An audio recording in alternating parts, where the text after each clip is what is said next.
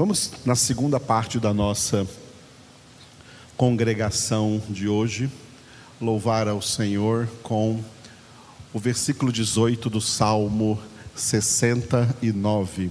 Salmo 69, versículo 18, cujo título é Redenção e Resgate. E eu gostaria de pedir a todos que estão distante e aos que estão aqui próximos, né? Que nós demos graças ao Senhor Jesus pela vida do Moisés, o meu neto, nosso neto, né, meu neto da pastora Elaine. Hoje à tarde nós já o apresentamos e o consagramos, né? Para evitar eles estarem presentes aqui nas, nas reuniões, né? A Manuela, minha nora, né, está ainda de repouso, de resguardo. Então nós já apresentamos hoje o Moisés e consagramos ao Senhor. Então quando vocês não virem ele ser apresentado aqui, ele já foi apresentado.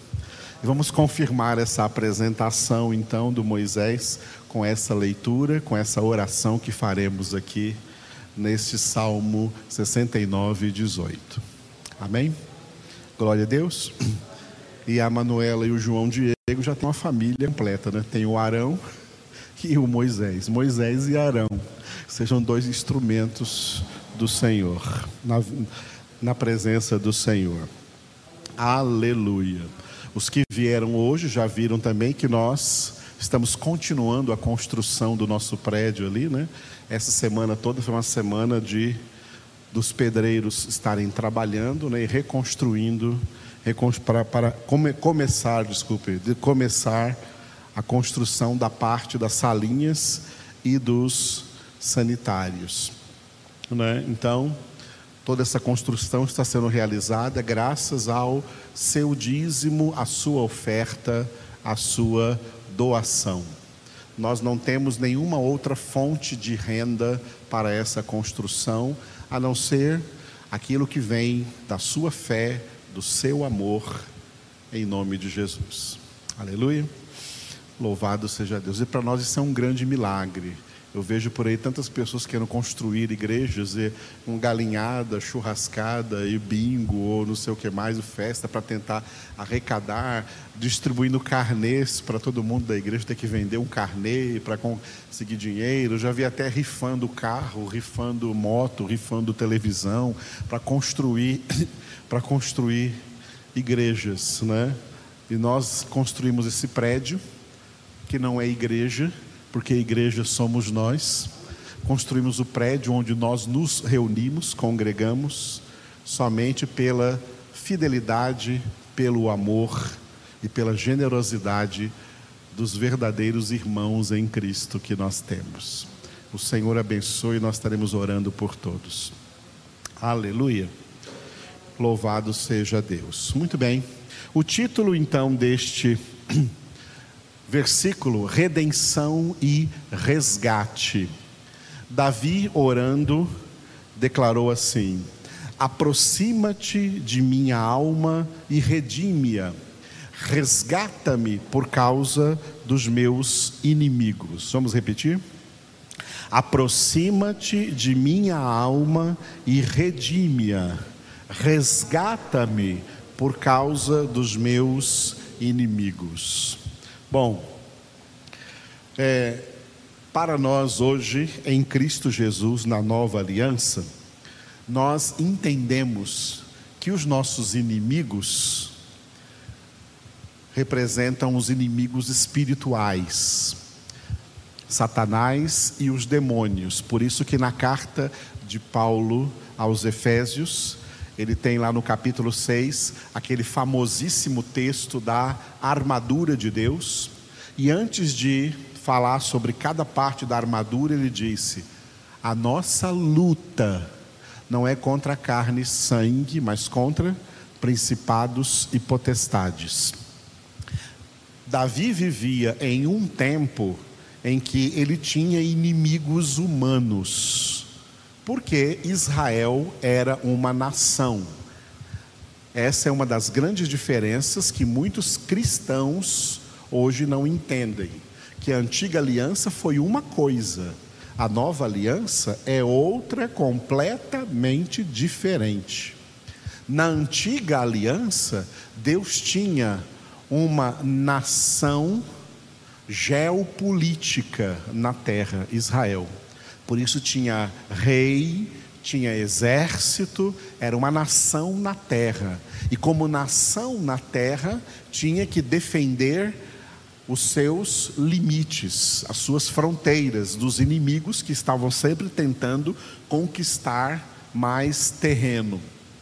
Então, eles tinham inimigos humanos, e Deus os ungia para a guerra, Deus ungia Israel para sair à guerra, e nós vamos ver até no Antigo Testamento, Deus mandando os exércitos de Israel invadir cidades gentílicas, estrangeiros, povos estrangeiros, e inclusive matar homens, mulheres e crianças. Muito sangue humano foi derramado pelo povo de Deus por ordem de Deus. Isso foi a antiga aliança. Na nova aliança, nós não temos inimigos humanos. Na nova aliança, o povo de Deus não é uma nação geopolítica na terra. Na nova aliança, o povo de Deus é um exército de homens e mulheres espirituais. Uma nação espiritual, uma nação que não possui nenhum palmo de terra aqui, uma nação cuja terra é a Nova Jerusalém, a casa do Pai no céu. E aqui nós somos peregrinos e estrangeiros não estamos aqui para ser inimigos de ninguém, estamos aqui para anunciar o Evangelho da paz. Inclusive, isso fazia parte, faz parte da armadura de Deus, né? Os pés calçados de prontidão para anunciar o evangelho da paz e fala dos pés, que já falava também no Antigo Testamento, Isaías 52, 7. Né? Quão formosos são os pés dos que anunciam boas novas, dos mensageiros da paz. E Paulo fala em Efésios 2 que Cristo é a nossa paz. Nossas armas, Paulo fala em 2 Coríntios 10, 10:4, nossas armas não são carnais. Nossas armas não, é, não são arma de fogo nem arma branca. As nossa, a nossa arma é poderosa para destruir fortalezas, anulando sofismas e todo e, e, e, toda altivez que se levanta contra o conhecimento de Deus e levando cativo todo o pensamento à obediência de Cristo, porque as nossas armas, no plural, são as doutrinas bíblicas, essas são as nossas armas.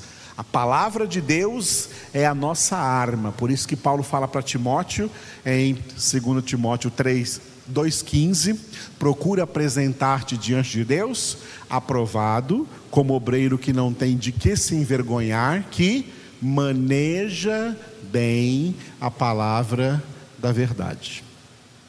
A nossa luta não é contra homens, a nossa luta, nossos inimigos aqui, Satanás e os demônios. No entanto, nós temos uma luta interna uma luta pessoal, uma luta interior, porque nós ainda temos inimigos dentro de nós. Não são demônios, não se assuste. Crente não tem demônio habitando neles. Crente não fica possuído de demônio, a não ser que ele caia na apostasia. Os demônios voltam sete vezes sete mais. Mas crentes não ficam possuídos.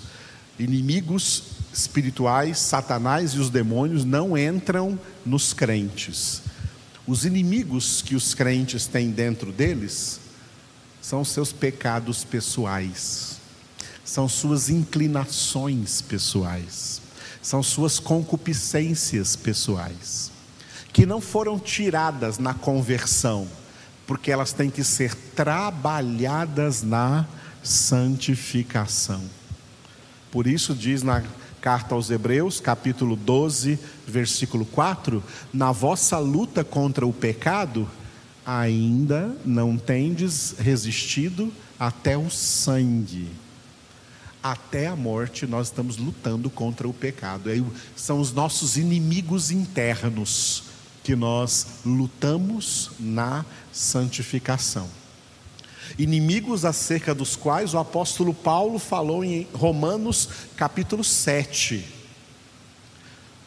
O pecado habita em mim, o pecado reside em mim.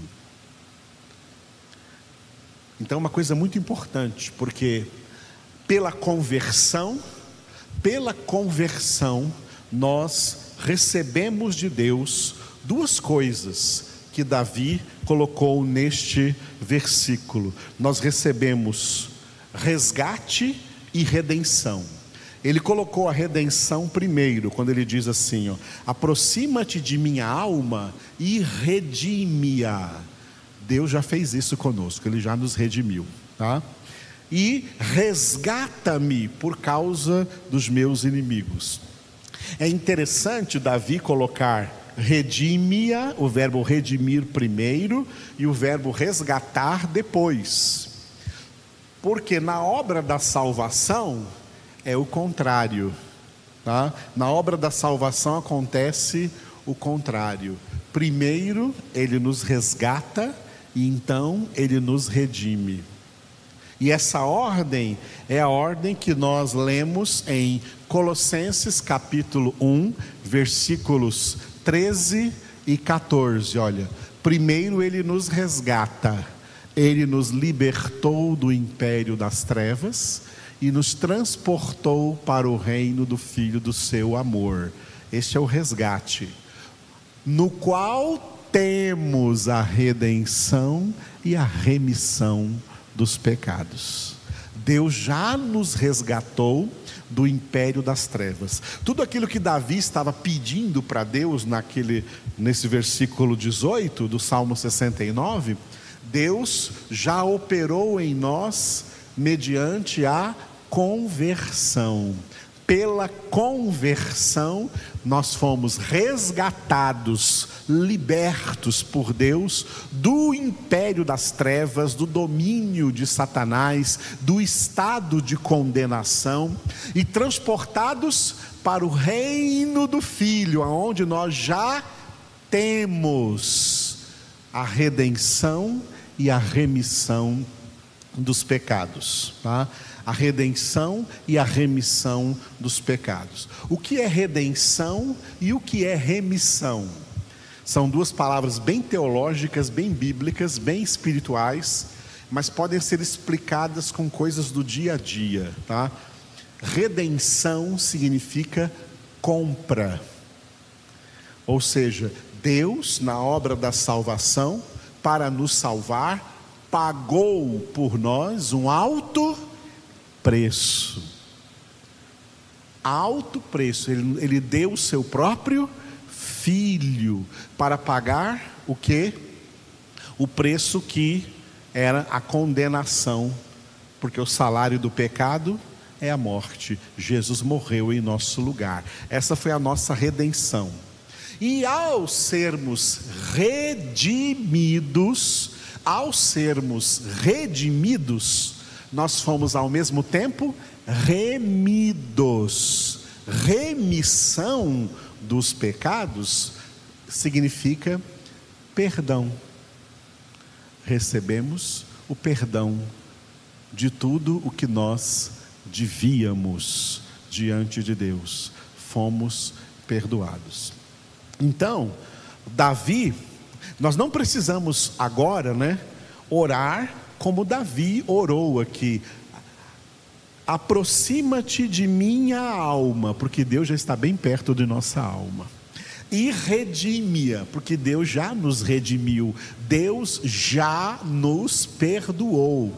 O perdão não é uma coisa que Deus vai dando para nós todos os dias, o perdão é algo que Deus já nos deu de uma vez para sempre. O estado de salvação é o estado de perdão. Embora nós ainda tenhamos uma grande luta contra o pecado, mas esses pecados que nós temos hoje ainda dentro de nós, sendo trabalhados na santificação, eles não fazem mais Deus ficar irado conosco. Deus não fica mais irado conosco por causa dos nossos pecados, porque Estou falando dos crentes, dos verdadeiramente convertidos. Os verdadeiramente convertidos, eles não são mais filhos da ira, quando eram antes da conversão. Quem não é convertido, está lá em Efésios 2, são 2, versículo 3, são filhos da ira. Nós, convertidos, não somos mais filhos da ira, porque nós já fomos resgatados, já fomos remidos, já fomos redimidos pela redenção e fomos remidos pela remissão, pelo perdão dos pecados. O que Deus está fazendo agora é sendo longânime conosco, misericordioso para conosco, compassivo para conosco, porque Deus, na sua onisciência, ele entende tudo e ele entende que nós estamos em um processo de santificação. E durante esse processo, Deus não está cobrando perfeição, nem de mim e nem de nenhum de vocês. Deus está tendo paciência para que nós nos esforcemos na nossa santificação, para que nós perseveremos na nossa santificação, porque nós só seremos livres destes inimigos internos quando terminar a nossa carreira. Ou pela morte física, ou pela vinda de Jesus, o que vier primeiro.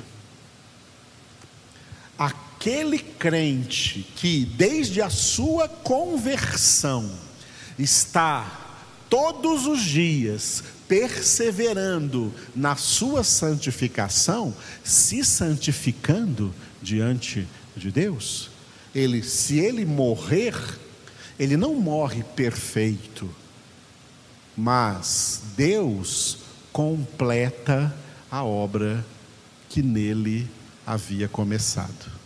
Deus completa tudo o que faltou para a sua santificação, na qual ele perseverou até o fim.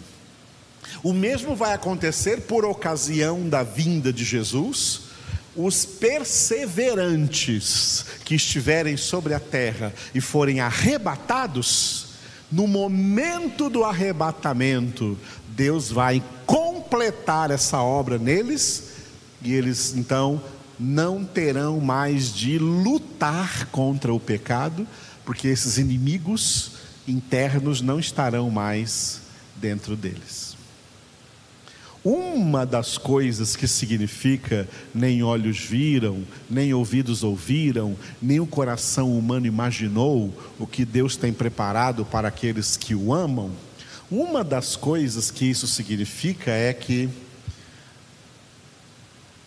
nós não vamos nem nos reconhecer quando estivermos na glória em Cristo Jesus por toda a eternidade. Porque hoje nós estamos aqui com esses inimigos dentro de nós. E nós não sabemos nem imaginar como nós seríamos sem nenhuma má inclinação. Nós estamos tão acostumados com as más inclinações que não temos ideia do que seremos quando não tivermos, e assim que nós estaremos no céu, sem nenhum mau pensamento, sem nenhum mau desejo, sem nenhuma má inclinação, totalmente perfeitos como Jesus é no céu agora, à destra do Pai. João fala isso em 1 João capítulo 3: seremos semelhantes a Ele, porque o veremos como Ele é. E aí ele continua: todo aquele que nele tem essa esperança, a si mesmo se purifica, como também ele é puro. Essa purificação é a santificação, sem a qual ninguém verá o Senhor. Então, o que Davi coloca para nós já é uma realidade. Nós já temos a redenção, nós já temos a remissão, nós já temos a salvação, nós já temos o perdão, nós já temos Jesus, mas também temos inimigos internos contra os quais devemos lutar até o fim da nossa carreira que nós temos que percorrer olhando firmemente para Jesus, o Autor e Consumador da nossa fé. Aleluia. Te louvamos, Senhor Jesus. Te louvamos, Deus, nosso Pai. Te louvamos, Espírito Santo de Deus, por tão grande obra que já operaste em nossa vida. Para nós, ó Deus, Colossenses 1, 13 e 14 é uma realidade. Tu não vais nos libertar do império das trevas, tu já o fizeste.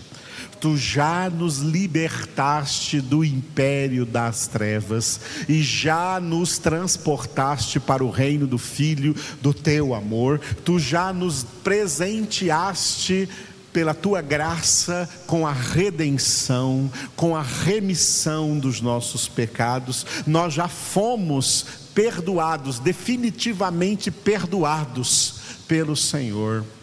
Mas nós ainda temos inimigos internos com os quais temos que combater, e esse combate é no crescimento espiritual, é na nossa santificação, e para esse combate tu já nos deste, ó Pai, tudo o que nós precisamos para ser mais que vencedores em Cristo Jesus. Nós te louvamos por isso, ó Deus, e damos graças. Nós te louvamos, ó Deus, pelo Moisés que nasceu no início deste mês, que hoje à tarde nós, minha esposa e eu, a voz dele, o apresentamos diante de ti ali na nossa sala, junto com seus pais, o João Diego e a Manuela e o seu irmãozinho Arão.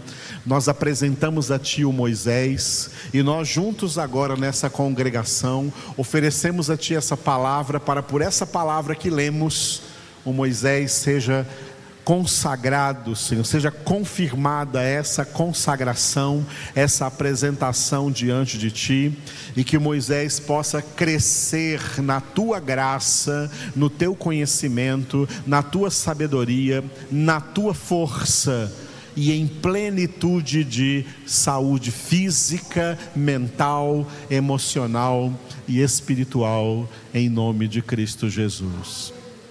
Abençoa todos os irmãos da nossa congregação e de outras congregações, irmãos de perto e de longe que nos acompanham e que também enviam para nós os seus dízimos, suas ofertas, suas doações.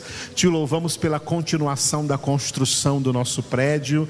Estamos fazendo isso, Senhor, para o louvor da tua glória, para fazer aqui um lugar onde a tua palavra será sempre ensinada aos teus filhos, às tuas filhas. E por isso damos graças em nome de Jesus. Amém. Aleluia. Te louvamos, ó Deus. Glória ao teu nome.